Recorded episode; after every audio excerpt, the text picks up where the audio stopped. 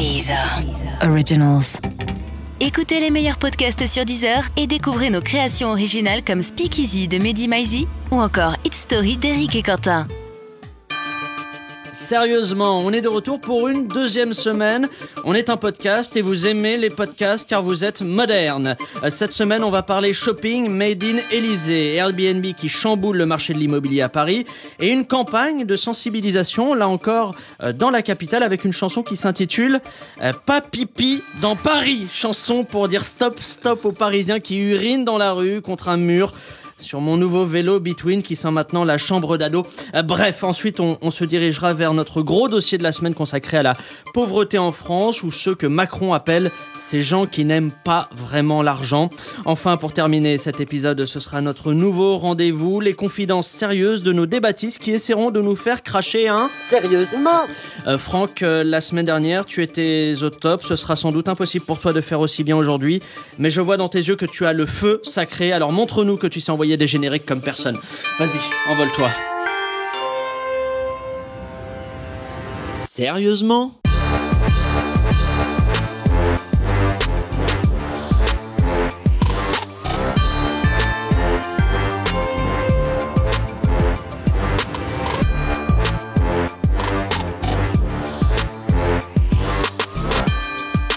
Salut à toutes et à tous et bienvenue dans Sérieusement, le podcast d'actu avec des blagues dedans. Cette semaine, euh, trois débattistes qui sont avec moi en studio pour dire des choses qui dépassent ma capacité d'entendement. Euh, le premier, il est docteur en sciences politiques et chroniqueur politique sur CNews. Euh, malgré tous ses diplômes, il garde un mauvais souvenir de l'école à cause de Steve, l'enfant de la DAS qui lui donnait de grandes claques derrière la nuque. Notre invité n'a jamais rien dit car il est de faible constitution mais surtout très poli. Voici Clément Viktorovitch. Salut Pablo. Bon retour dans cette émission. Et ça me fait plaisir. Alors, par contre, les, les, vannes ont changé de sens parce que tu parlais de moi comme d'un homme bodybuildé la saison dernière. On a changé d'auteur. Apparemment, il a un autre rapport à, à, votre corps. Euh, en face de, de, vous, elle est euh, docteur, dorénavant docteur, plus doctorante. Bravo. Euh, bravo. Merci, merci. Et enseignante à, à Sciences Po. Euh, vous l'avez peut-être déjà vu dans la série Cœur Océan, où elle interprétait une touriste hollandaise plutôt contente de sa location. Elle n'a jamais été rappelée pour un nouveau rôle à la télévision. C'est Anastasia Colosimo. Eh oh, c'est bien comme présentation. Non, c'est pas mal, c'est pas mal, c'est pas mal, je prends. Bon, non, le, la partie importante, c'est docteur. Le reste, là, tes blagues sur les Hollandais, ça, Ça s'est passé comment, la soutenance, tout ce qui est... Hyper bien. Hyper bien. C'était un Ce grand sera l'objet d'une- prochaine émission, je crois. Euh, et enfin, euh, dernier débattiste de cet euh, épisode, il est chroniqueur sur France Inter et animateur de, de soirées privées, organisateur de soirées privées. Il vient de sortir son livre Mon combat contre les gerbilles, qui s'est déjà écoulé à plus de 50 000 exemplaires. Il y explique toutes ses méthodes pour se débarrasser définitivement de ces rongeurs et redorer le blason de la France. Oh, c'est Thomas Croisière et ses magnifiques yeux bleus. Moi j'aime beaucoup. C'est presque aussi beau que ma page Wikipédia, ce petit lancement. et Allez, on fait de la pub, on fait de la pub Ouais, ouais, pour N'hésitez pas à cliquer dessus et leur donner quelques euros. Pas de pub euh, interne, s'il vous plaît. Euh, quant à moi, je suis Pablo Mira et comme le dirait Macron, je traverse la rue et je vous en trouve, moi, des podcasts d'actu. Et voilà, un podcast d'actu, vous êtes en train d'en écouter un, il suffisait de demander. U comme actu. Allez, on commence cette revue d'actu par un premier sujet. Vendredi dernier, l'Elysée ouvrait sa boutique en ligne de produits dérivés euh, tels que des mugs, des montres et plein d'autres super idées de cadeaux à offrir à quelqu'un qu'on aime un peu mais pas beaucoup. Alors en seulement trois jours, le site a vendu euh, pour 350 000 euros de, produits, soit 7 320 produits, ce qui fait en moyenne 45, 48 euros pardon, le, le produit, soit le prix moyen du mètre carré dans le Jura. C'est véridique, vous pouvez vérifier cette info. Euh, le produit qui se vend le mieux pour l'instant, c'est la montre Lip au bracelet tissé bleu, blanc, rouge à 169 euros tout de même. Hein, c'est pratique, suffit de regarder sa montre pour se dire tiens, ça fait déjà 72 heures que je regrette mon achat. Alors, on peut également euh, trouver sur ce shop un paillasson à l'effigie de Bruno Roger Petit. Alors c'est une collection d'objets euh, très en même temps. hein. En même temps c'est sympa et en même temps eh, c'est moche. Euh, au passage, ils auraient aussi pu vendre des, des poches de l'arme de Nicolas Hulot qu'ils auraient récupérées pendant les conseils des ministres. Alors question, en vendant des trucs aussi moches que chers, Lisée devient le concurrent direct de Dolce Gabbana ou pas? Question Anastasia. On en pense quoi de cette initiative Non, mais. Parce que euh, c'est censé, euh, comment dire, les fonds sont censés, euh, Oui, enfin, l'argent est ça. censé aider à la rénovation du palais bah, de l'Élysée. je pense que tout ce qui peut aider à la rénovation de bâtiments euh, anciens euh, qui font partie de notre patrimoine sont des bonnes initiatives. Moi, ensuite, je suis pas sûre de- d'aller dans cette boutique et d'acheter quoi que ce soit. Mais si les gens viennent, si les touristes achètent ça et que ça nous permet de dégager de l'argent pour euh, restaurer l'Elysée, tant mieux. Enfin, je, je vois pas euh, où est-ce qu'il peut y avoir un problème. Bah, sur le côté, euh, descendre un peu la, la, la fonction présidentielle de son piédestal et euh, tout Mais par exemple, en- par exemple, au, par exemple, au Buckingham Palace, il y a énormément de produits dérivés qui aident beaucoup justement à la restauration des bâtiments euh, de la royauté Et ça se fait aux britannique. États-Unis, je crois. Ça se fait énormément aux. États-Unis. Non, non, enfin, je, Thomas Crodière, vous qui aimez l'argent et le commerce. Ouais, bien sûr. Non, mais moi, je trouve que on en fait beaucoup sur ces 350 000 euros. On se la raconte un petit peu. C'est un côté euh, la France avance, la France euh, en marche. il y a un côté flambeur un peu. Hein. Il faut quand même rappeler que sur le mariage de Meghan et Harry, ils ont fait 600 millions de bénéfices. Là, on les parle vraiment d'argent.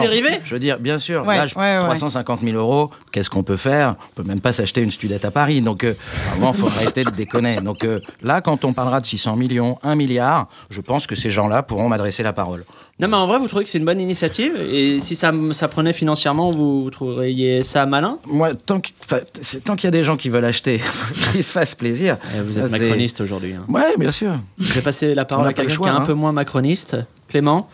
Moi, je suis un peu plus réservé sur cette initiative. Euh, Par principe ou vraiment? Non, vraiment. L'initiative, moi, je la trouve bien. C'est-à-dire que si ça permet de dégager des fonds pour rénover l'Elysée, c'est formidable. Si ça permet de faire la promotion de personnes qui construisent des produits made in France, c'est très bien. Moi, ça me pose pas de problème. En revanche, ce qu'il faut, c'est aller regarder qu'est-ce qu'on vend.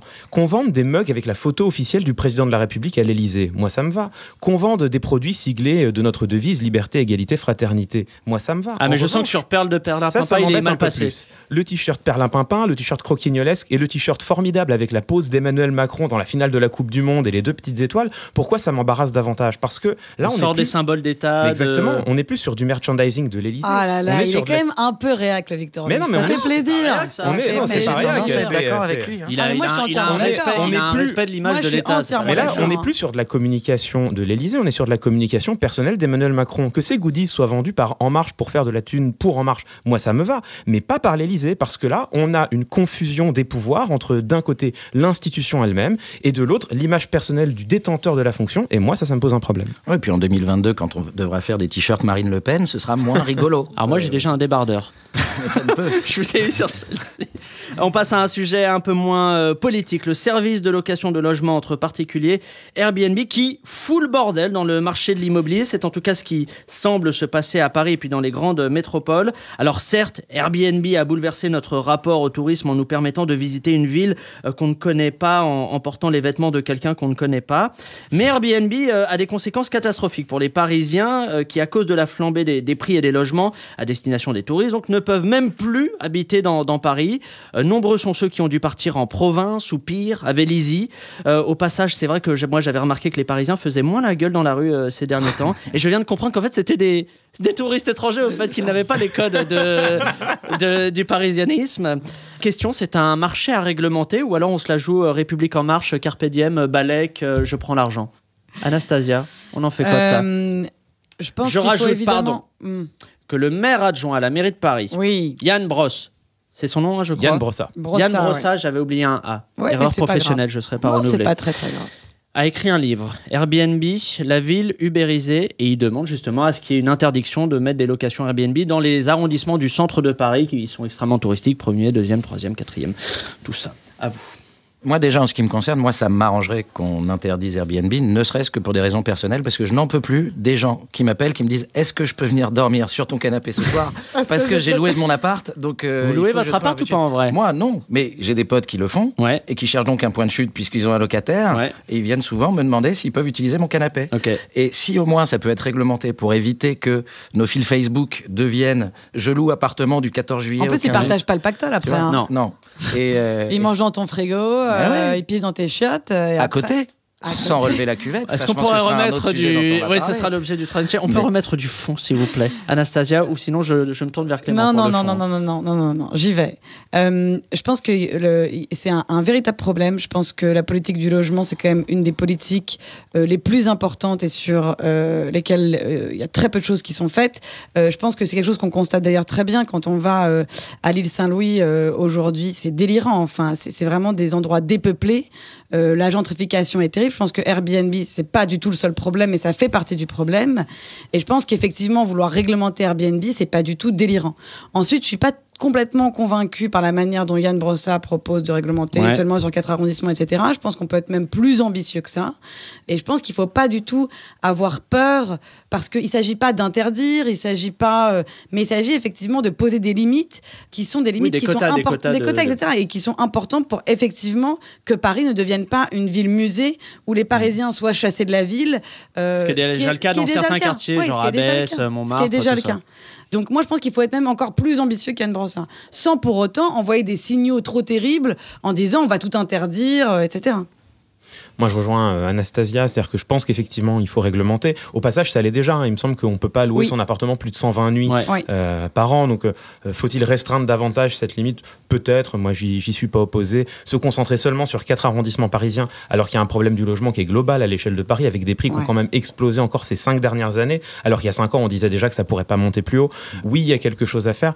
Après, le cœur du problème, c'est aussi euh, Airbnb elle-même, qui est quand même une société qui ne paye pas ses impôts en France, qui est extrêmement opaque financièrement. Et ça, c'est un véritable Mais ça, problème. c'est autre chose. C'est une autre question de sa, sa moralité ou son éthique Bah, fiscale. C'est autre bah, chose. que et les non, en fait. conséquences de En fait, gentrification c'est que ça aussi, provoquerait. c'est- aussi la même question parce que si Airbnb faisant des profits monstrueux en redistribuant une partie à l'État français qui du coup pouvait derrière mener des politiques du Dans logement politique du ambitieuses, logement, oui. bah oui, et là on pourrait, on pourrait discuter, euh, rénover les, les barres d'immeubles qui doivent l'être, faire, faire du- de la construction de bâtis en banlieue parisienne. Mais là en l'occurrence, c'est pas le cas. C'est-à-dire que c'est de l'argent qui échappe totalement à l'État français, alors que ça devrait au contraire financer les politiques publiques, notamment du logement. Donc les deux questions sont liées. Et pour moi, la question d'imposer enfin davantage ces grandes entreprises ubérisées, ça me semble important. Mais on n'a pas les moyens de le faire.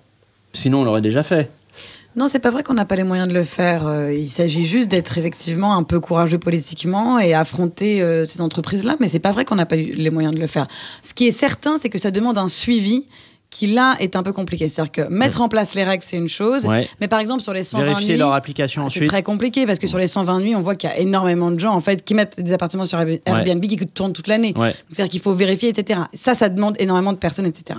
Mais déjà, faire une rég- réglementation un peu plus sérieuse, c'est nécessaire. Et effectivement, voir comment instaurer un minimum de suivi euh, dans, euh, dans l'application de ces réglementations. Oui, mais ce qui est marrant, c'est que là, on parle de nous à Paris, mais d'un autre côté, on est quatre autour de la table, et je suis sûr que tout le monde ici a déjà pris un Airbnb ailleurs.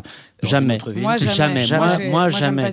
Thomas, jamais. Alors les gens qui voyagent, si, mais jamais. euh, qui sont autour de cette table, Alors tu l'as- moi, tu l'as déjà fait. Moi, plein de fois, hein, plein pour de le fois. coup. Et on est bien content quand on va ailleurs, à. Londres, etc., qu'il y ait des Airbnb autres. partout.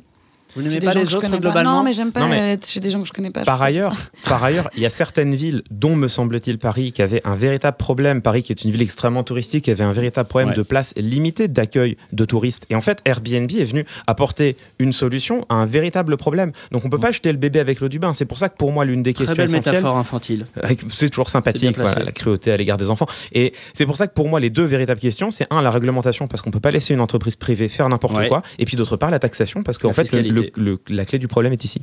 Allez, troisième sujet, euh, troisième et dernier sujet de cette revue d'actu, un sujet qui nous vaudra sûrement le prix Pulitzer. le clip Pas Pipi euh, dans Paris, euh, car la mairie de Paris, euh, une fois de plus, a sorti une bien curieuse vidéo pour lutter contre les pipis sauvages dans Paris. Cette pratique ignoble, hein, voilà, qui consiste un peu à faire ce que Pascal Pro fait avec tous ces sujets, mais avec sa bouche.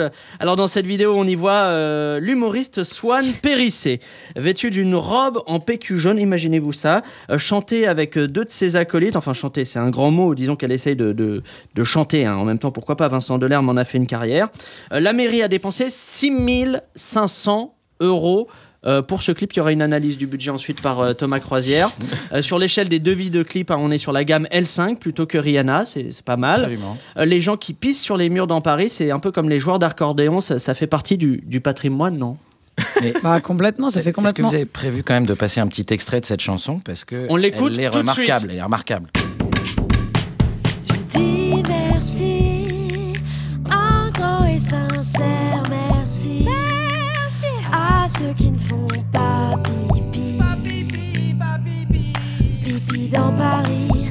pipi dans Paris dans Paris. C'est magnifique.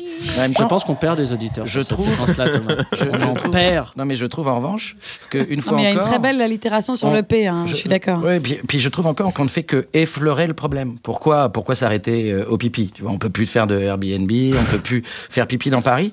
Et moi, avec une collègue. Qui Oh là, on est sur une démarche liberticide, vous êtes en train Non, de me dire bah ça oui, dire Il ça. est en train de nous dire que c'est... c'est- non, mais Regarde, il y a le limite- libéral de droite qui est en train de se réveiller. Allons plus loin. Et moi, j'ai une collègue chanteuse sud-américaine qui s'appelle Chapipira. Et, euh, et on a fait une petite reprise. Si, si vous voulez, je vous propose de l'écouter maintenant. Je viens de faire un gros pipi, merci la mairie. Dans l'uri-trottoir, sans trop me faire voir, je peux retourner boire. Je veux aller plus loin, comme un gros besoin. J'ai regardé partout pour trouver un trou, me débarrasser de tout. J'ai mal au ventre, faut que je rentre. Si je tousse un coup, je fais, j'en fous partout. Dis-moi Hidalgo, oh oh, dis-moi Hidalgo, eh eh, je sais vraiment pas où je vais faire ça. Dis-moi où je fais caca, et dis-moi, dis-moi, eh eh, dis-moi, dis-moi, eh eh, je sais vraiment pas où je vais faire ça. Dis-moi où je fais caca. Donc là voilà, je Alors pense qu'on adresse un Là, vrai- Thomas, je vais... on va jusqu'au fond du problème. Le pipi euh, euh, génère le caca. Ouais, N'ayons pas peur de le regarder Thomas, je vous demanderai deux choses. La première chose, c'est de ne plus parasiter le conducteur c'est de cette c'est émission. excellent. Non, non, J'étais pas au courant qu'il avait Non, fait. Pablo, c'est excellent. Ensuite, je vous demanderai de trouver du travail afin de remplir vos journées parce que là, Mais il faut peut-être que j'arrête d'écrire à entière. 5h du matin. Là, ouais, il y a eu des, des problèmes. Non, non, moi, je suis fan, ça excellent. Je pense qu'on tient un tube. Je vous demanderai de, de vous excuser auprès de Clément parce que je pense qu'on l'a perdu. On l'a perdu intellectuellement. On est sur quelqu'un qui essaie de créer une carrière, quand même, une image, quelque chose. Il est passé de Pascal Pro à Laurence Ferrari. Tu vois, il y a une certaine démarche qualitative. Et là, on le ramène à Chapipira. Ah oui, Chapipira. Je vous aime, Thomas. Bah, moi, je vous kiffe aussi. Je vous aime. Vous reviendrez dans cette émission, mais il n'y aura plus de micro. D'accord. Euh, Est-ce qu'on pourrait mettre un petit peu de fond, s'il vous plaît, dans... sur ce sujet-là qui est déjà bien trop long? Clément, du fond. Bah, moi déjà, du coup, je, là, je, je me sens vraiment dominé sur le plan intellectuel parce qu'après ça, je, je vois pas, voilà, je, je vois pas qu'à- quoi rajouter. Je suis, en- je suis, euh, je suis emmerdé, euh, Pablo, sur ce sujet. Ah, pour- emmerdé. Oh voilà, le caca. Ah, il a Alors, enfilé alors, La métaphore filée École Bernard Mabille Attention Mais parce que figurez-vous que Swan Périssé, moi, je la, je la connais bien. Ah. Euh, elle- On est sur une amie de la famille. on est sur une amie de la famille. Je l'ai eu comme étudiante à Sciences Po, figurez-vous. Vous l'avez eu comme élève Je l'ai eu comme élève à Sciences Po. En égo En rhétorique, en Po quoi En rhétorique. en rhétorique. Donc euh, voilà, alors moi c'est pas ce qu'elle a fait euh, que je préfère, mais ce qui est sûr c'est que 6000 euros pour produire ça, 6005. 6005. 6005. 6500 euros, ça, ça me semble, vu le buzz qu'il y a eu derrière, ça me semble Rentable C'est bien joué Ah, ça me semble extrêmement rentable. En coût de communication, j'ai l'impression que c'est peu investi pour une campagne dont on est en train de parler en ce moment Ouais. même, qui a eu de l'écho. Donc ça me semble finalement bien joué. Après, bon. que- Le message, on s'en fout. le- que- la cause qui Non, est abordée, on s'en branle. J'ai envie de dire, un, est-ce que c'est la cause essentielle euh, Aujourd'hui, parisienne dont il faut parler Je pense qu'on, j'en sais rien en réalité. Ouais. Était-ce la meilleure manière de le faire? Je ne sais pas trop non plus. Voilà. Je suis dubitatif. Thomas, si c'est- Non, mais- vous levez le doigt, est-ce que c'est pour une chanson Non. ou pour un vrai Moi, j'ai pas argument encore donné mon avis, moi. C'est normal, c'est mais- normal. C'est Non, parce mais que je tu es pense- ivre je pense et qu'il est, que la- il est, il je est pense 11h20 du matin. Je pense surtout que la mairie de Paris a un On problème. dit la mairie, hein. La mairie la, de la Paris mairie, a- ça n'existe pas. un problème avec l'humour et essaye de le préempter. C'est-à-dire, là, on le voit avec ce clip-là, on le voit aussi avec les clowns et les mimes en agent de silence. Souvenez-vous, qu'ils ont fait ça, fait tu te beaucoup souviens de mal au Clément spectacle vivant. Ah, ils avaient Euh, fait la ça. journée de- sans voiture, tu vois, toutes ces tentatives d'humour de la mairie de Paris, c'est pas leur truc. C'est pour ça que Et- Julliard, il a et il faut démissionné. qu'ils je arrêtent. pense. Et il n'y a pas de secret. 24 heures après la mise en ligne de ce clip, Bruno Julliard, premier adjoint Ah. du maire de Paris, mais qui est également Oh, putain, ça y est. premier adjoint on à la sait culture. pourquoi. Il est à la culture. Le gars a vu le clip, il a dit la culture, c'est mort. Il a dit plus Paris, c'est mort. Le gars vit au Liechtenstein maintenant. Vous, Non, mais- vous mettez votre main, vous faites un cercle avec votre main. Oui, C'est très impressionnant. bah, c'est un signe de reconnaissance des Illuminati. On s'est reconnus dans le studio. Oh, voilà. Vive notre projet de domination mondiale. Allez. Euh, je pense que c'est vraiment euh, une, euh, une espèce de symptôme abominable du cancer euh, hidalguiste. Voilà, ça c'est mon avis. là, elle est en mode Oh. Elisabeth Lévy, ça me plaît. Allez-y, Anastasia.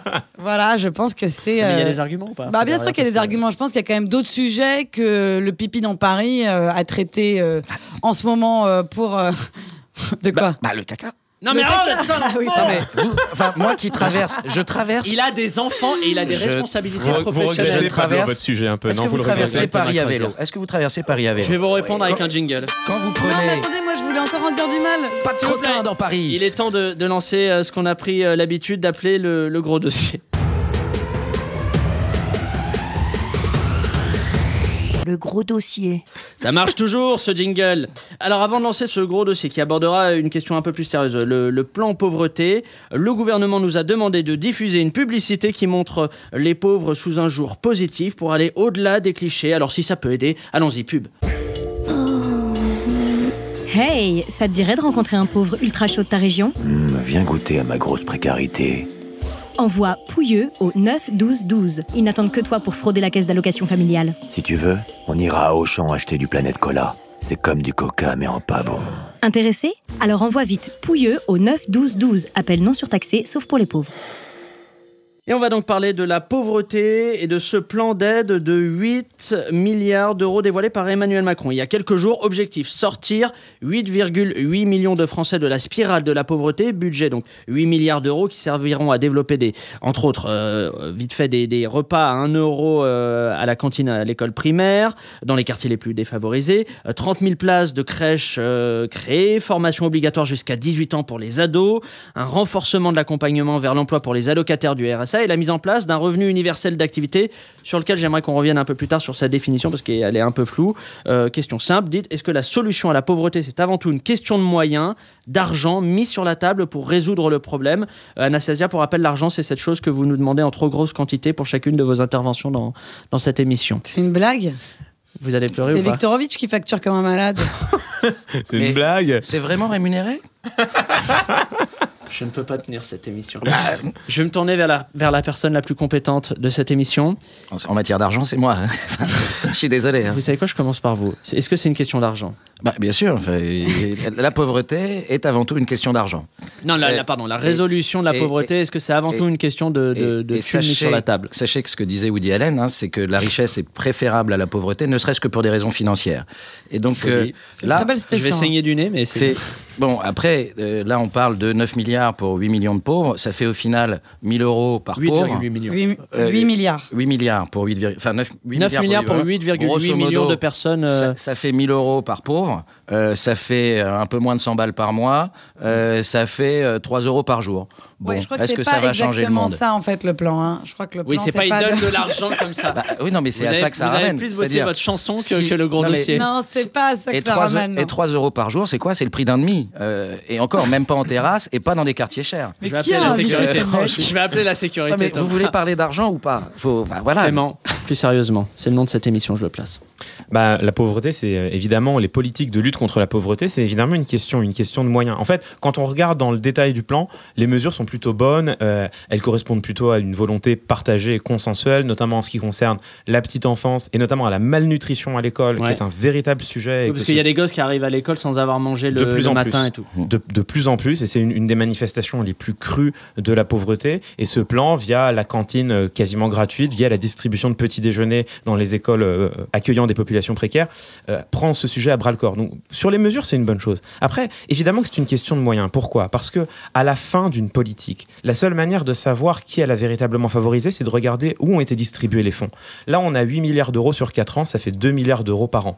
De l'argent, certes. Cela dit, on ne sait pas exactement comment tout cela est ventilé. Et euh, j'ai entendu dire. Il y a les gros dossiers, mais on ne sait pas exactement la quantité d'argent qui part dans quel dossier. Quoi. Et au-delà de ça, j'ai même entendu dire que quand on dit 8 milliards d'euros sur 4 ans, en fait, il y a de l'argent qui a déjà été affecté venant d'autres missions. C'est-à-dire qu'il y a des crédits qui avaient déjà été annoncés Ah, auparavant. et qui sont mutualisés pour la mission de, de lutte contre la et pauvreté. Il faut voir derrière, c'est-à-dire que pour l'instant tout ça est assez flou, mais euh, c'est quand même ce qu'on murmure. Donc il faudra être très attentif à savoir est-ce que c'est vraiment 8 milliards d'investis? Et quand bien même ce serait vraiment 8 milliards d'investis, 2 milliards d'euros par an? À côté, regardons ce qu'a fait par ailleurs le gouvernement. Un, il a supprimé l'ISF remplacé en impôt sur la fortune immobilière. Ça, c'est 3 à 4 milliards d'euros par an pour les, pop- les populations les plus favorisées. Il a introduit ce qu'on appelle la flat tax sur les dividendes. Donc ça, ça concerne les personnes qui ont des valeurs mobilières les plus favorisées. Ça, c'est un milliard et demi d'euros par an pour les plus favorisés. Il parle de supprimer l'exit tax Ouais. qui concerne les personnes les plus favorisées. On ne sait absolument pas combien ça va coûter. Ça va compter entre plusieurs centaines de millions et plusieurs milliards d'euros. Et en parallèle, qu'a fait le gouvernement Pas il y a un an, pas il y a six mois, il y a quelques semaines. Il a désindexé les pensions de retraite, les APL et les allocations familiales par rapport à l'inflation. Ça, concrètement, ça coûte 3 milliards d'euros cette année et peut-être 3 milliards d'euros l'an prochain si on réplique la mesure, ce qui est tout à fait possible, aux plus pauvres. Donc, quand on fait le bilan, c'est des milliards d'euros qui ont été redistribués aux populations les plus favorisées 3 voire 6 milliards qui ont été prises dans la poche de tout le monde. Et quand je dis tout le monde, c'est notamment les plus pauvres parce que les Ouais. APL, c'est plutôt les pauvres qui les payent. Les pensions de retraite sont plutôt modestes. Et à côté, on redonne péniblement 2 milliards d'euros par an à la pauvreté. Tout cela est d'une hypocrisie absolument crasse.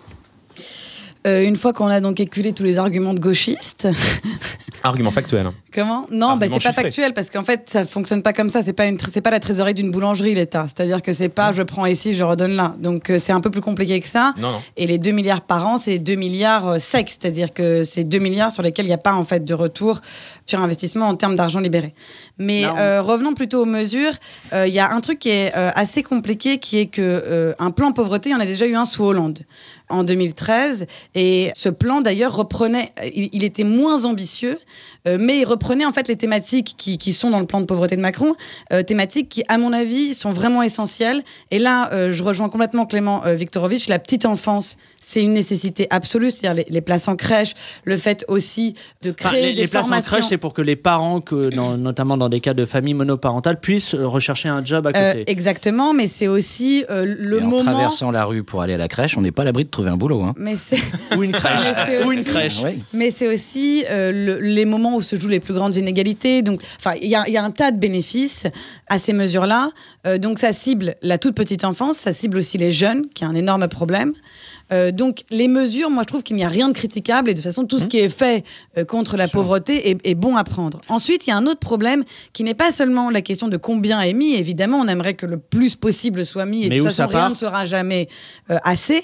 Mais il y a un vrai problème d'exécution parce qu'encore une fois, les mesures qui avaient été prises sous Hollande dans le plan de pauvreté, Ouais.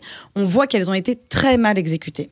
Et donc il y a effectivement à la fois une question de ventilation, c'est-à-dire qu'en fait, où est-ce que va l'argent vraiment, comment il est fléché, comment il est véritablement euh, euh, transmis. Et il y a une autre question qui est que euh, en déléguant un certain nombre de questions aux collectivités territoriales, le suivi est beaucoup plus compliqué et notamment Attends, sur l'ouverture. c'est quoi ces questions-là? Bah, notamment l'ouverture des crèches, mais aussi le suivi qu'il peut y avoir euh, de la garantie jeune, enfin toutes ces choses-là qui sont en fait, euh, euh, vous voyez, euh, dans le plan de pauvreté, euh, qui est le fait du gouvernement, mais qui ensuite est complètement délégué aux collectivités territoriales, qui n'ont pas toujours euh, les moyens et euh, qui ne se donnent pas les moyens aussi de mettre à exécution véritablement le plan. Donc, le plan Hollande a été plutôt un échec. Euh, il faut voir ce qu'il en sera de ce plan Macron. Alors, euh, l'un des gros volets de, de ce plan euh, pauvreté de, de Macron, c'est le- le- la réinsertion par l'emploi. Et pour que tous ces feignants de chômeurs pauvres trouvent un emploi, eh bien, le gouvernement a fait appel aux meilleurs d'entre nous pour les sortir de la précarité à coups de pied dans le derrière. C'est Pascal le grand frère. Pascal, les demandeurs d'emploi difficiles, il connaît. Pendant plusieurs semaines, il va vivre en immersion avec un chômeur en perdition. Son objectif Renouer des liens rompus entre un jeune sans emploi et un poste sous-payé. C'est cette histoire que nous allons vous raconter. À Megève, Pascal découvre le cas de Léa, une jeune femme qui vient de boucler sa cinquième année d'études commerciales, mais qui ne trouve pas de travail. Salut Pascal. Bonjour. Et tu te calmes Léa, ok? Tu te calmes Je suis pas ton copain moi Tu veux me frapper? Bah vas-y, essaye Non? Ah, tu fais moins la maline, hein? Non mais je vous disais juste bonjour. Ah, désolé, euh, vieux réflexe. Allez, raconte-moi ton histoire. Le déclic, je l'ai eu en regardant le téléachat. J'ai su que je voulais faire comme Alexandre Devoise et vendre des friteuses en ayant une calvitie avant mes 32 ans. C'est pour ça que j'ai fait une école de commerce. J'ai beau me lever à 7 heures pour postuler, je trouve rien. Bon, déjà, de 1, c'est pas en se levant aussi tard qu'on trouve du boulot. Un chômeur vraiment motivé, il dort jamais. Je suis d'accord. Tu te calmes, ok? Tu veux jouer à la dure? Bah vas-y, viens, pas de problème, je suis pas ta mère, moi Perdue, Léa franchit la ligne rouge et prononce devant Pascal des paroles choquantes qui dépassent clairement sa pensée. J'aurais jamais dû voter pour Macron. Ok, stop, on arrête le tournage. Coupe. Coupe. Vas-y, coupe, je te dis Après négociation, Pascal a accepté de reprendre le tournage. Pour aider Léa à comprendre que c'est sa faute si elle est au chômage, Pascal l'emmène au centre équestre. Léa, je te présente Fufu. Donc tu l'auras compris, Fufu n'est pas qu'un poney Shetland. Fufu, c'est le chômage dans ta vie. Vas-y, monte sur Fufu. Alors, c'est comment? Bah, c'est nul. Exactement, Léa. Le chômage, c'est nul, t'as tout compris. Et toi, comment tu t'en sors sur Fufu? Bah, je suis nul aussi. Exactement. Le chômage, c'est nul, mais toi aussi, t'es nul. Pour Léa, c'est la révélation. Si elle ne s'en sort pas, c'est qu'elle est nulle. Un mois après le passage de Pascal, Léa a enfin trouvé un emploi à mi mi mi mi mi mi temps qui ne lui prend que 20 minutes par mois puisqu'elle s'occupe désormais de la carrière de la chanteuse Vita. Et Le- C'était tellement gratos ça. Bah, attendez, il y en a une autre après. Euh, et dans le prochain numéro, euh, Pascal tentera de fournir un vrai boulot à Alexandre Devoise. Euh, mais pour y arriver, à mon avis, il aura besoin de l'aide de Super Nanny aussi. Euh, question suivante, un peu sur le, le- le paysage français. Aujourd'hui, c'est quoi la pauvreté en France, à part celle du, du vocabulaire de Cyril Hanouna, j'entends? On parle d'un phénomène de quelle ampleur? Question des chiffres. Vous avez bossé les chiffres ou pas? Vous avez une chanson peut-être Thomas Croisière sur celle-ci? Non, mais j'ai bien compris qu'on ne pouvait pas s'exprimer euh, à ce micro. Moi, j'irai sur Rire Chanson et j'y serai très confortable avec mes karaokés. Je crois qu'ils sont dans un local technique à côté. Là, je vous écoute. Le- la, la question de la pauvreté. Dans quelle mesure c'est un phénomène d'ampleur en France? À partir du moment où on dit 8 800 000 personnes, euh, je crois que tout est dit, c'est 14% de la population, euh, c'est euh, bah, c'est énorme. En fait, tout, euh, tout dépend comment on, calcule cette pauvreté. Euh, il y a le, le calcul, le chiffre qu'on retient, 8 800 000, qui est de dire qu'on est pauvre si on touche euh, moins de 60% du salaire médian, il me semble. Ça ramène, euh, dès lors qu'on touche moins de 1060 euros, je Ouais, cite le chiffre ça. de tête, euh, on est considéré comme pauvre. Bon. Et puis après, il y a d'autres manières de mesurer la pauvreté. Il y a aussi une mesure qui est une mesure subjective. On demande aux gens est-ce que vous vous sentez pauvre? Et là, ce qui est très intéressant, c'est qu'on voit des personnes qui touchent plus d'argent que ça, mais qui se considèrent comme pauvres, peut-être parce que euh, ils avaient des aspirations, parce qu'ils ont un modèle parental qui fait qu'ils ont, ils se vivent subjectivement Ouais. comme pauvres. Et à l'inverse, on a des personnes qui gagnent moins que ça, mais qui disent non, non, moi je suis pas pauvre. Notamment les jeunes qui peuvent gagner moins que ça, mais dire non, non, mais ça va s'arranger, je suis au début de ma vie. Et puis ensuite, il y a une manière objectivée euh, qui consiste à demander aux personnes leur pratique, à leur dire est-ce que vous avez eu du mal à payer votre électricité une fois dans l'année? Est-ce que vous avez du mal à vous acheter une paire de De chaussures? Voir les difficultés quotidiennes, les, les- les difficultés. et, et là, on a une liste de, je sais plus, 14 items, je crois, et si on coche 7 ou 8 items, on est considéré comme pauvre. Et en fait, ce qui est très intéressant, c'est que quand on prend ces trois mesures, ça dessine une galaxie de la pauvreté qui dépasse en fait de beaucoup les 8%, qui montre que entre ceux qui sont pauvres parce qu'ils gagnent 60%, enfin moins de 60% du salaire médian, Ouais. entre ceux qui sont pauvres parce que eux-mêmes se vivent comme pauvres, et il faut, il faut entendre le, le, le- le vécu des gens, et entre ceux qui sont pauvres parce qu'ils ont des difficultés au quotidien, et ben c'est un phénomène qui touche un grand nombre de personnes. Mais alors moi, en me penchant sur le, sur le dossier, j'ai découvert en gros qu'on avait un taux de... Alors c'est pas un taux de pauvreté, c'est un taux de risque de pauvreté qui était aux alentours de 14, entre 12 et 14% depuis... euh, 11 ans et qu'en fait il reste stable malgré le, le- le plan qu'il y a eu sous Hollande et tout ça et j'ai un peu l'impression qu'on a affaire à un, à Mais- un mais en- phénomène Alors, qui est un ça, peu incompressible Ce qui est plutôt ne une bonne plus. nouvelle. Ce qui est Oui, plutôt et, une bonne pardon, oui, et qui est un taux assez bas par rapport euh, aux autres voisins européens, la sans France- parler de l'Allemagne. euh, La France résiste plutôt assez bien Oui. par rapport à nos voisins européens, notamment par rapport à l'Allemagne, euh, par exemple, qu'on où ils, nous ont, montre. ils ont énormément de travail. Oui, mais on nous montre, bah oui, on nous montre l'Allemagne comme exemple, etc. Et il y a eu un creusement des inégalités très fort en Allemagne, avec une explosion Mm. Euh, du nombre de pauvres. Alors là, effectivement, sur des sur des critères objectifs, mais qui sont quand même des, des critères euh, bon intéressants.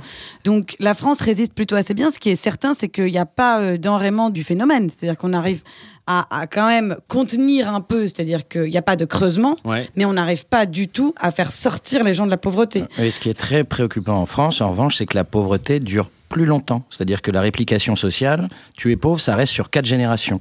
Euh, C'est-à-dire que cette, ce fameux ascenseur social dont on était fier en disant bon bah l'école de la République, on peut s'en sortir, etc. fait qu'aujourd'hui il y a euh, tu nais pauvre, tu meurs pauvre, tes enfants seront pauvres et ça va durer très longtemps. Il y a un autre phénomène aussi qui n'est pas à négliger, et d'ailleurs c'est pour ça que c'était intéressant ce que Clément Victorvich disait sur les jeunes qui se sentent parfois moins pauvres ou plus pauvres, c'est que dans la génération, dans notre génération, de ceux qui ont euh, euh, 20, 30 ans, il y a cette idée tout à fait nouvelle par rapport à la génération de nos parents, qui est qu'on peut moins bien vivre que ses parents. Oui. Euh, et qui est pour le coup vraiment euh, très euh, déterminante dans la manière dont s'est construit aussi notre génération vis-à-vis du travail, vis-à-vis de l'insécurité euh, financière, etc. Et on risque de mourir plus jeune que nos parents. Je rappelle qu'on est sur une émission Feel Good. euh, Non, mais par ailleurs, ce qui est, ce qui est intéressant, c'est que effectivement, la France est un des rares pays de l'OCDE où les inégalités ne se creusent pas ou se Ouais. creusent beaucoup plus lentement que dans nos, dans nos voisins. Et en fait, quand ça, c'est on- dû à quoi? Bah, Ah c'est bah, au dû système social. C'est dû à notre système social, exactement. C'est dû au système redistributif français. Et ce qui est très intéressant, c'est que les choses, je parle bien de choses, hein, les choses sur lesquelles tout le monde tape en permanence, les impôts, les taxes, il faut baisser les taxes, on est trop imposé. C'est ce qui permet de contenir les sociales. inégalités, le C'est de la redistribution. Et à un moment donné, il faut rappeler ça. Il faut rappeler que c'est un choix qu'on a fait. C'est vrai vrai qu'en France, on est, on est très imposé. C'est vrai qu'en France, il y a des coûts sur le travail. Mais pourquoi? Parce que la social, ce qu'on appelle la socialisation des heures supplémentaires, la socialisation des salaires, le fait qu'on paye des cotisations sociales sur nos salaires, c'est de la redistribution. C'est l'idée que quand vous avez un emploi, a fortiori quand vous avez un emploi bien rémunéré, vous faites de facto, de fait, partie des privilégiés de la société. C'est normal que l'État vous prenne un peu d'argent pour redistribuer aux plus pauvres. C'est pareil pour les impôts. Et en fait, en ce moment, il y a quand même des attaques assez, assez violentes qui viennent notamment du gouvernement sur euh, les cotisations sociales. Sur C'est-à-dire ouais. ont annoncé fièrement qu'ils avaient désocialisé les heures supplémentaires, qu'ils ont désocialisé une partie des salaires. Euh, Il y a des attaques sur les impôts. On dit qu'on va baisser les impôts surtout pour en créer de nouveaux. Et on oublie que c'est précisément ces modalités-là qui permettent à la France de ne pas avoir des inégalités qui se creusent. J'aimerais revenir sur le plan pauvreté. On a l'impression qu'il y a deux, trois groupes de- de- d'oubliés dans ce plan euh, pauvreté. Les artisans, les agriculteurs et les personnes âgées. Elles sont passées où dans le plan pauvreté? On s'en fout? Non, mais euh, c'est pas du tout les mêmes enjeux. Il y a par ailleurs d'autres politiques qui luttent contre la pauvreté et qui ne sont pas dans le plan pauvreté. Euh, le plan pauvreté, ça n'est pas toutes les mesures pour lutter contre la pauvreté. C'est A priori, c'est vendu comme ça. Comment? A priori, c'est non, vendu mais je veux comme dire, il y a un ça. tas d'autres politiques. Enfin, je veux dire, euh, la sécurité sociale. Enfin, je veux dire, il y a Non, mais énormément d'autres leur- politiques qui sont des dans leur politiques qui plan luttent contre la pauvreté, pauvreté. ils ont mis la petite enfance, ils ont mis le Oui, retour ils à ont des l'emploi. Ils ont mis des sujets qui sont les sujets les plus problématiques aujourd'hui et surtout euh, les sujets sur lesquels il n'y a pas en fait euh, de portefeuille déterminé. C'est-à-dire des sujets qui sont un peu hors portefeuille sur lesquels on considère qu'il faut se concentrer là Ouais. de manière intense Ouais. parce que c'est des sujets qui sont euh, euh, vraiment décisifs dans la sortie de la pauvreté. Ouais. Parce que ce qui compte, c'est exactement ce qu'on a dit. C'est-à-dire qu'une fois qu'on a réussi à contenir le mal, c'est une chose. La question, c'est comment est-ce qu'on fait pour sortir ces gens-là de la pauvreté? C'est un truc qui est complètement différent. Mais j'ai l'impression que cette question ne se pose pas à travers d'autres plans pour les personnes âgées, les agriculteurs fait- ou les artisans, par exemple. Parce que la- le visage de la pauvreté a changé en l'espace de 40 ans. Il y a 40-50 ans, les pauvres, c'était les personnes âgées qui avaient des toutes petites retraites, voire pas de retraite, et qui souvent étaient dans des situations de vie qui étaient réellement dramatiques. Et en fait, ce qu'on voit, c'est que le système de retraite français marche extrêmement bien, et aujourd'hui, en moyenne, en moyenne, les pauvres ne sont plus, les, les, les, les personnes âgées ne sont plus des populations pauvres. Bien sûr, il y a des gens encore qui ont des petites retraites, qui ont le minimum vieillesse, qui vivent très mal. Mais en moyenne, les pauvres, les, les personnes âgées ne sont plus les populations pauvres. C'est qui les pauvres aujourd'hui? C'est les jeunes. C'est les populations jeunes Les qui jeunes sont et les familles extrêmement monoparentales. les Ouais, jeunes les et les familles, monoparentales, exactement. qui est qui un sont- énorme sujet. ouais. qui sont des et- exactement qui sont des populations précarisées avec un taux de chômage chez les jeunes qui a explosé et donc le, le plan pauvreté effectivement est plutôt fléché vers ces populations là ce qui moi me semble une bonne chose Ce qui est une bonne chose et surtout euh, parce que en fait le jeune qui commence et qui est extrêmement pauvre. Vous euh, avez dit le jeune, hein, vous faites attention, Oui. ça c'est un- une expression de, de vieux. C'est le début. dire le jeune, C'est le début. Ouais. Et je rappelle que Bienvenue vous au avez club. 22 ans. Non mais un jeune, un jeune ça va ou pas? Salaud de jeune. C'est mieux, c'est mieux un jeune, ça passe. Non mais un jeune qui euh, est, est très pauvre, euh, qui n'a pas fait d'études et qui n'a pas d'emploi, ça veut dire qu'il va être pauvre toute sa vie. Et ça veut dire qu'il va rentrer dans une dynamique de laquelle il, va, il ne va pas pouvoir sortir du tout. Ouais. Donc s'attaquer à la racine du problème, c'est s'attaquer au moment où en fait il, est il, il rentre dans la pauvreté pour ne jamais en sortir. C'est pour ça que ça reste un sujet essentiel et que c'est dans les Est-ce qu'on ne devrait pas déjà leur interdire l'accès à C8 C'était une vraie question. Ça, j'ai- j'aime cette proposition. Vous vous rattrapez, ça me plaît. Ça me plaît. Euh, Emmanuel Macron ne s'est pas arrêté à un simple plan euh, pauvreté pour changer son image de président des riches. Il est allé à la rencontre de ceux qui ne font aucun effort pour le devenir. Immersion. Bonjour, monsieur le président, entrez. Oh, j'adore chez vous. C'est mini mini, on dirait mes toilettes. Vous habitez seul, non? Non, euh, avec mon mari et mes deux enfants. Bonjour. Oh, pardonnez-moi, vous avez le teint si jaune que vous avez confondu avec le papier peint. Bonjour les enfants. Dis donc, il est rigolo ton fauteuil, toi. C'est une chaise roulante. Ludovic est tétraplégique. Eh bien, j'en connais un qui n'aura jamais besoin de se lever pour travailler. Quel petit vénard. Bon, et sinon, qu'est-ce qu'on mange On avait prévu des pâtes au sel. Des pâtes. Ah oui, cet aliment commence en Italie. Pourquoi pas, écoutez, il faut une première à tout. Mais vous n'avez pas de la viande en plus Il nous reste du jambon, mais c'est notre réserve pour Ludo. Il a besoin de protéines pour entretenir les muscles de ses jambes. C'est pas moi, c'est les médecins. Ah, vous savez ça, quand c'est foutu, c'est foutu. Hein. Puis vous n'avez pas tous les jours un président à dîner. Allez, on fait péter le jambon. Si je peux me permettre une très légère critique, ça manque un peu de truffes. Et de homard. Et de chianti. Mais c'est intéressant. C'est des produits chers et ça court pas les rues. Comme le petit Ludo et son fauteuil, tiens. ça vous dérange pas si je finis? C'est pas très bon, mais je meurs de faim. Allez hop, vous avez cuisiné, je fais la vaisselle. Qu'est-ce que vous faites? Je les mets à la poubelle. Vous n'alliez quand même pas les réutiliser. Si, on n'a pas les moyens de. Oh là là là là, mais c'est qu'ils sont près de leur sous, ceux-là. Bah, mon mari est au SMIC et Pôle emploi, ils ont rien pour moi. Mais non, mais Pôle emploi, ça marche jamais. Ce qu'il vous faut, c'est du piston. Vous n'avez pas un oncle qui dirige une entreprise? Non mais vous, vous connaissez du monde Peut-être que... Ah, c'est bête, parce que si vous aviez écrit un livre à ma gloire, j'aurais pu vous avoir un super poste dans un consulat aux States. Mais là, y a rien. Mais vous savez quoi, tenez, c'est un suite de la boutique de l'Elysée. En le revendant sur le bon coin, vous pourrez me cuisiner un super homard la prochaine fois. Au revoir Et nous avons recontacté la famille et il semblerait qu'ils n'ont jamais acheté ni truffe ni homard Oh, pour le président, comme quoi on leur tend la main, ils vous la mordent. Non, mais surtout, moi là, je suis très content, c'est que Didier Gustin, je ne le savais pas, fait encore des imitations. Bon, on l'a récupéré, on l'a- il est en alternance. Il était dans euh, quel état Il est en Dans une extrême pauvreté, non Euh, Clément l'a évoqué euh, tout à l'heure. euh, J'aimerais qu'on revienne sur cet aspect-là. Est-ce que voir Macron défendre les pauvres, ça, ça vous fait pas le même effet que de voir Benalla en costard sur TF1 L'effort est louable, mais ça sent le, le fake à plein nez. Anastasia, on baille. On- la meuf baille. La meuf baille. Comme son amie Nathalie. Voilà, c'était le jeu de mots du jour. Merci, c'est tout pour Franck, moi. Tu, tu me coupes le micro. pour N'hésitez pas à donner votre avis 30. sur Coupe- Billet et Coupe Duc. ça, coupe ça. Coupe ça, c'est, je n'en peux plus. Anastasia. Euh, je pense qu'il faut arrêter euh, de, de, de- bon euh, président des riches, pas président des pauvres, etc. Euh, on peut s'interroger effectivement sur la capacité euh, ou non d'empathie de la personne Emmanuel Macron, du fait qu'il a effectivement du mal à s'imposer comme euh, un président euh, qui serait euh, très concerné par la question des pauvres, etc. Je pense qu'ensuite, il ne faut pas non plus rentrer dans une, dans une phase de, dégommage systématique. Il essaye quand même de faire quelque chose. Moi, je pense qu'il faut plutôt être positif sur ce plan pauvreté. C'est-à-dire que si ce plan pauvreté peut avoir lieu et s'il est bien exécuté, ce sera déjà beaucoup mieux que ce qui a été fait jusqu'à aujourd'hui. Donc, je serais plutôt d'avis de ne pas rentrer trop rapidement dans des considérations un peu de foire à la saucisse, euh, etc. Ensuite, ce qui est évident, c'est qu'on a un peu du mal, et- mais ça, c'est quasiment euh, quelque chose qui est lié à sa personnalité et à sa communication, c'est qu'on a effectivement du mal à se dire que c'est un président euh, Dans la qui compassion. est très proche de voilà de la cause sociale. Ah, tu qui vois, Puis la non, puis c'est lancé au moment où juste derrière, bon, bah, moi je traverse la rue, je trouve un travail. Tu vois, enfin, un moment, euh, il y a. En fait, t'as l'impression que t'as la forme du plan pauvreté, puis derrière, euh, le bam. naturel revient au galop de bougez-vous, il y a du boulot, euh, c'est à vous. Clément Euh, Pablo, est-ce que vous avez prévu Oh là, oh là, c'est solennel là Attendez, attendez, je sens Pablo. qu'il y a une question. Non, non, non. Pablo, J'ai une- euh, j'ai une question. Est-ce que- avez-vous considéré Est-ce le que vous fait- avez prévu de, de parler du, du revenu universel d'activité après? Ce sera maintenant.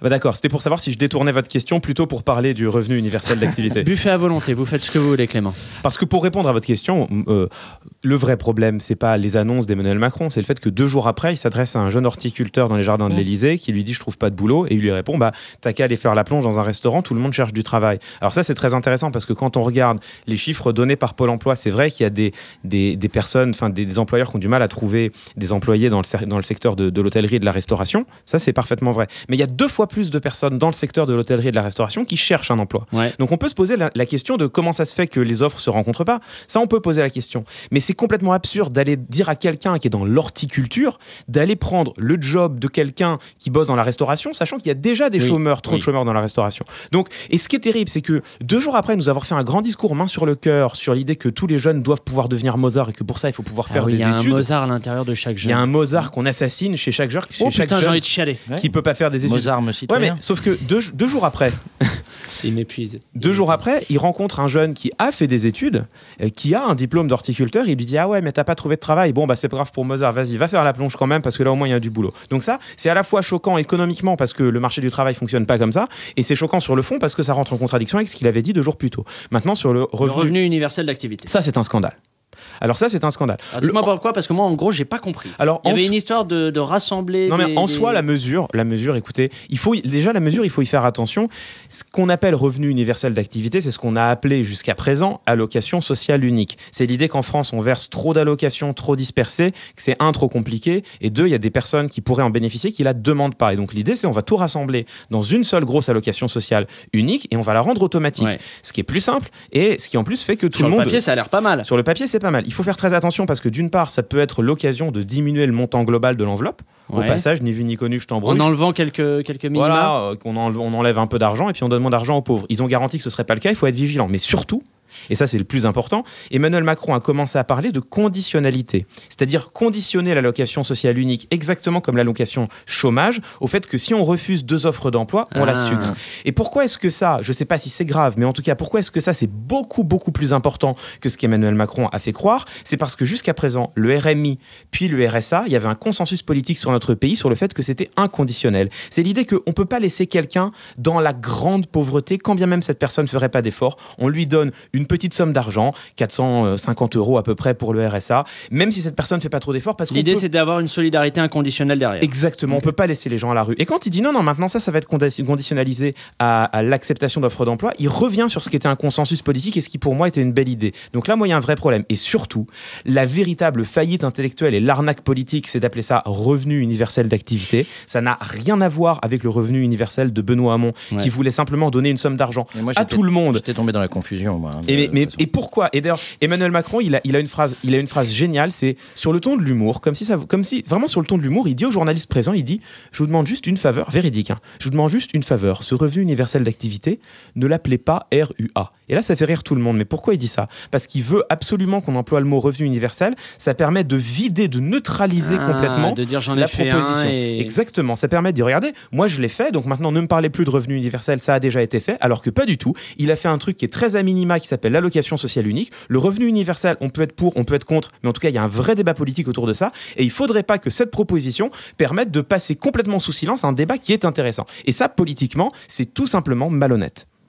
Putain, j'étais tombé dans le panneau. Anastasia, s'il y a... Eh ben, elle est bourrée. hein. Ouais, elle elle- n'arrive même plus. Non, mais je- tombé je dans le panneau, elle est tombée de sa qui nous- chaise. Qui nous écoutent, elle essaye de mettre son coude sur la coudoir. Même ça, c'est difficile. Moi, je vais la relancer sur le revenu le euh, universel, mais je pense ma- que je vais la le dernier perdre. signe de ma grand-tante avant son AVC.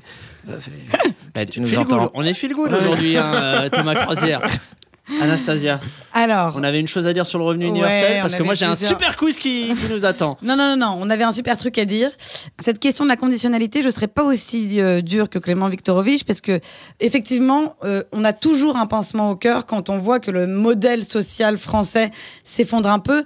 En même temps, dans un contexte où on, on est obligé d'aller chercher l'argent de plus en plus et où, quand même, on n'est pas dans un contexte d'é- d'énorme euh, florissement économique, poser une condition au fait euh, de percevoir une aide sociale qui n'est pas une condition délirante euh, me paraît pas non plus terrible. Là où je suis entièrement d'accord. Le principe d'une que- universalité d'un revenu, c'est que ça s'applique à tout le monde. Non, mais là où je suis entièrement d'accord, c'est euh, le, le truc de com, de, de- de placer revenu universel pour en fait complètement détourner l'attention du véritable revenu universel, qui par ailleurs, je ne suis pas sûre que ce soit non plus une extraordinaire idée, mais en tout Ah, cas, ce qui est certain, on peut en débattre, mais ce qui est certain, c'est qu'évidemment, là, il y a un truc de com derrière qui est très très fort. Putain, moi je l'avais pas vu venir. Thomas non plus, j'ai l'impression dans ses yeux qui sont un peu vitreux, je vois qu'il avait pas vu non venir. mais je suis très content. Moi, il s'est passé quelque chose de magique autour de cette table. C'est ma rencontre avec Clément, euh, qui, qui, qui m'illumine de ses idées, qui met le doigt sur les justes. Je suis désolé, je le préfère. Ça pourrait se Ah transformer, vous êtes- et- vous ça pourrait euh, se transformer en, verre ou en repas autour d'un Ouais, morceau de pigeon. mais-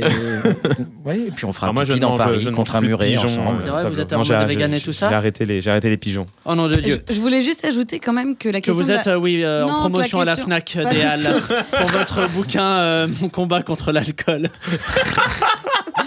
Non, que sur la question de la, que la question de la simplification, ça n'est pas une petite question. C'est une question vraiment majeure. C'est-à-dire qu'effectivement, il faut faire attention à ce que ça entraîne pas une baisse euh, euh, déraisonnable, etc. Mais c'est une question vraiment majeure euh, parce que la complexité est telle qu'il y a un tas de gens qui pourraient bénéficier d'aide qui n'en bénéficient pas. Eh bien, moi, je, je ramène tout à une question très simple. Est-ce que les riches et les pauvres sont si différents que ça?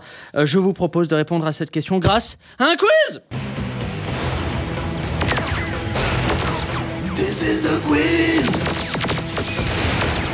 C'est notre quiz. Répondez au quiz.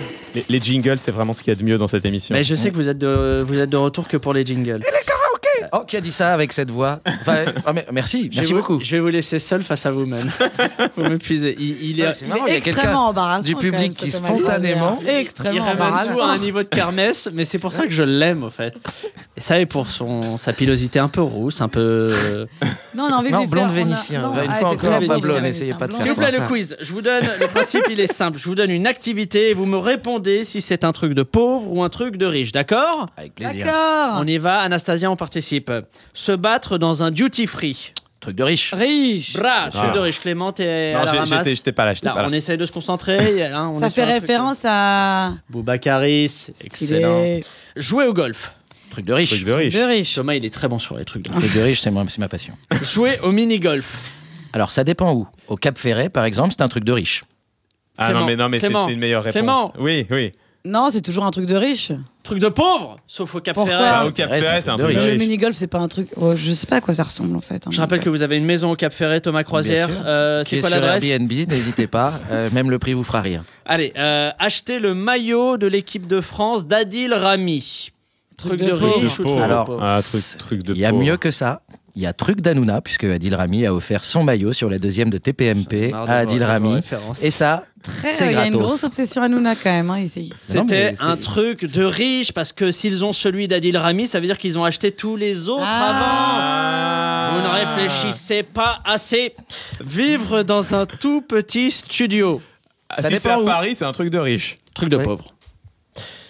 Sauter, Ok, on ira pas décide, Mais dans fait. un tout petit studio dans le 7ème avec vivre une dans vue sur un le champ tout de petit Mars. studio à Paris. Ah, truc de Ah, riche. et voilà. Sauter le repas du soir. C'est un truc de riche parce qu'on fait attention riche. à sa ligne.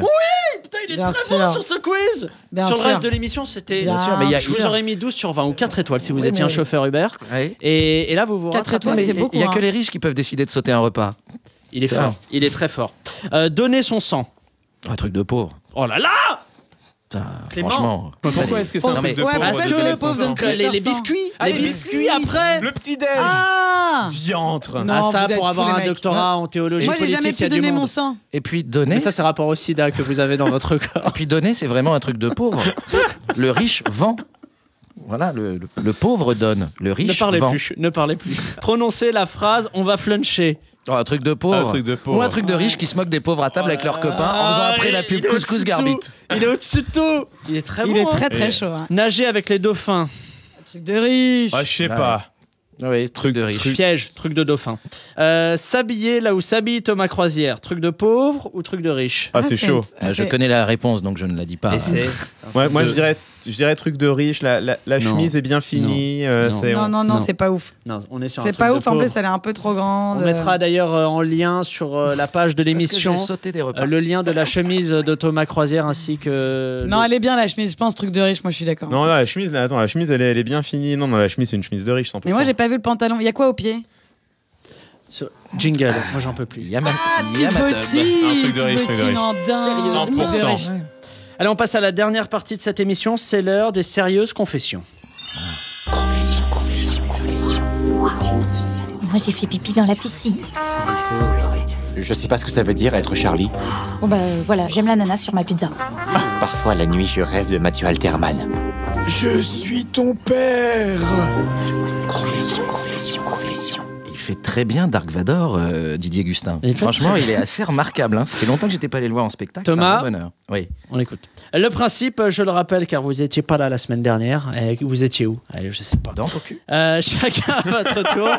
chacun à votre tour, vous devez nous raconter une histoire, une anecdote personnelle ou même une opinion, un point de vue qui arrivera à nous arracher un. Sérieusement Euh, je rappelle que la confidence à battre en termes de puissance de réaction, c'est celle de Rania Berada la semaine dernière et son fameux jusqu'à mes 16 ans, je refusais de me mettre à une table où il n'y avait pas de viande car je considérais que c'était me manquer de respect.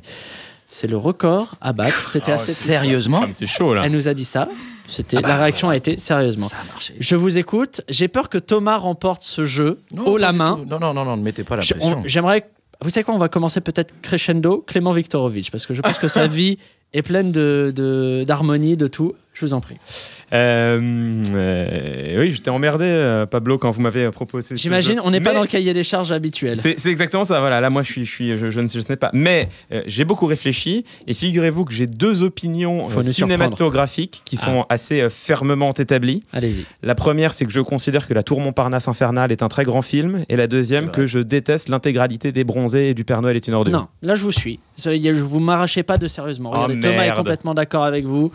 Euh, c'est très faible, très faible. Sur Ouais, mais je, je, Non, je- je- je- je- je sentais que Il n'est pas sur sa matière, il est sur le divertissement, il s'est ouvert vers nous. Moi, je, je salue les Mais déjà, il est en t-shirt. Moi, parce je que sur CNews, il arrive normalement, il a un petit. Un petit complet veston. ouais. Moi, je, j'irai pas jusqu'au sérieusement, je lui fais un sérieux. Non. Allez. Non, sérieux. Moi, je lui lâche un. Pas sur la première partie, la tour Montparnasse infernale, on est tous d'accord, c'est un bon. Anastasia Mais sur les bronzés.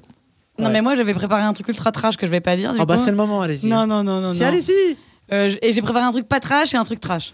Ah, Bah, vous, vous connaissez commencez. notre choix. Non, parce que du coup, je voulais voir un Bon, peu. Bah, avec quoi Victor Vich, je t'ai pas du tout mis en danger, il a parlé de que cinéma. derrière, il y a- derrière, il y a un Moi, aussi, je peux dire, putain, jusqu'à mes 16 ans, je mets pas trop Écoutez, la j'ai chan- béchamel. j'ai chanté une chanson sur le caca. Je pense que quelque part, on peut, on peut- tu peux y aller. Tu commences par la, par la. T'as le droit à deux chances. Tu commences par du soft et après tu peux aller dans, dans la zone grise. Alors, le soft, c'est que jusqu'à mes euh, 25 ans, je pensais que Washington DC et Mary DC, c'était la même chose. Que c'était le même DC. C'est vrai ou pas Ouais, c'est vrai. C'est pas mal. Moi, j'ai mis 16 ans à comprendre que Ah, la paire, il n'y en a pas deux. Il y avait un jeu de mots. Vous m'épuisez. Que quoi Que la paire, il n'y en a pas deux. Mais j'ai vraiment mis 16 ans à comprendre qu'il y avait un jeu de mots là-dedans. Je ne comprenais Je pas comprends pourquoi. pas, moi. Bah oui, bah, ça, ça viendra dans 16 ans.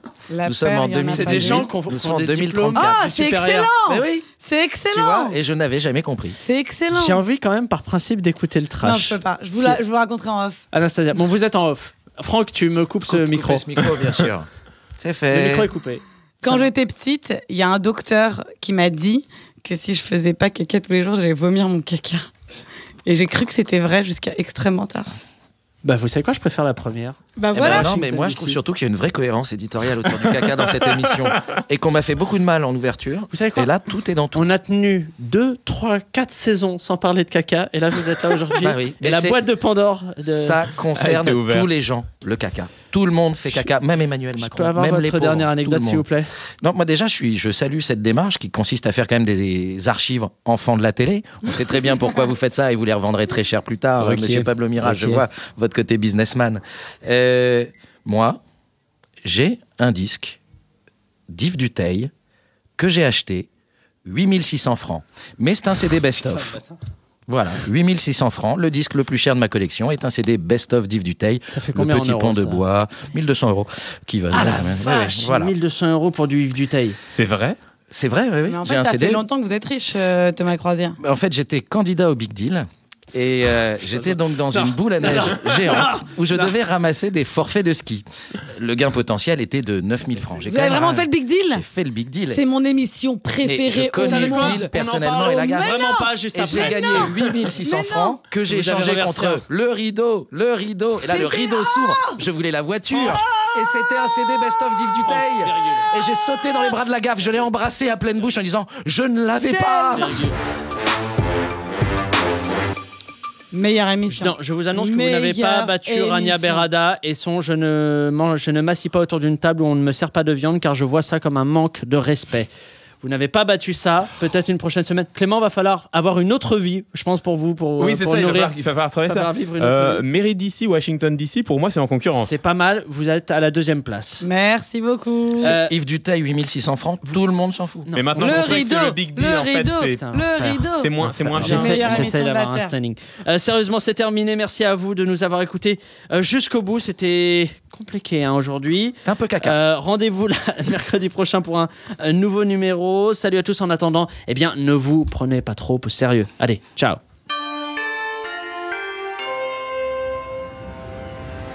Au revoir.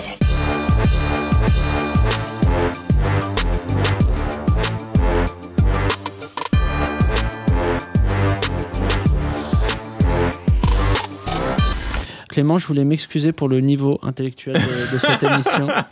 Euh, à cause de C'est bien d'être personne. proche des Français, Mais moi, des ça vrais Français plu. dont je Il y a- fais partie. Il y a eu des chansons live. côté parisianiste, tu vois, à côté de Bastille. Moi, à un moment, je représente la France, la France qui se lève tôt, la France qui travaille, La France de la périphérique, campagne. comme dirait la France du Guilly. Pas-de-Calais, j'ai envie de dire. Frévent 62 270 représente.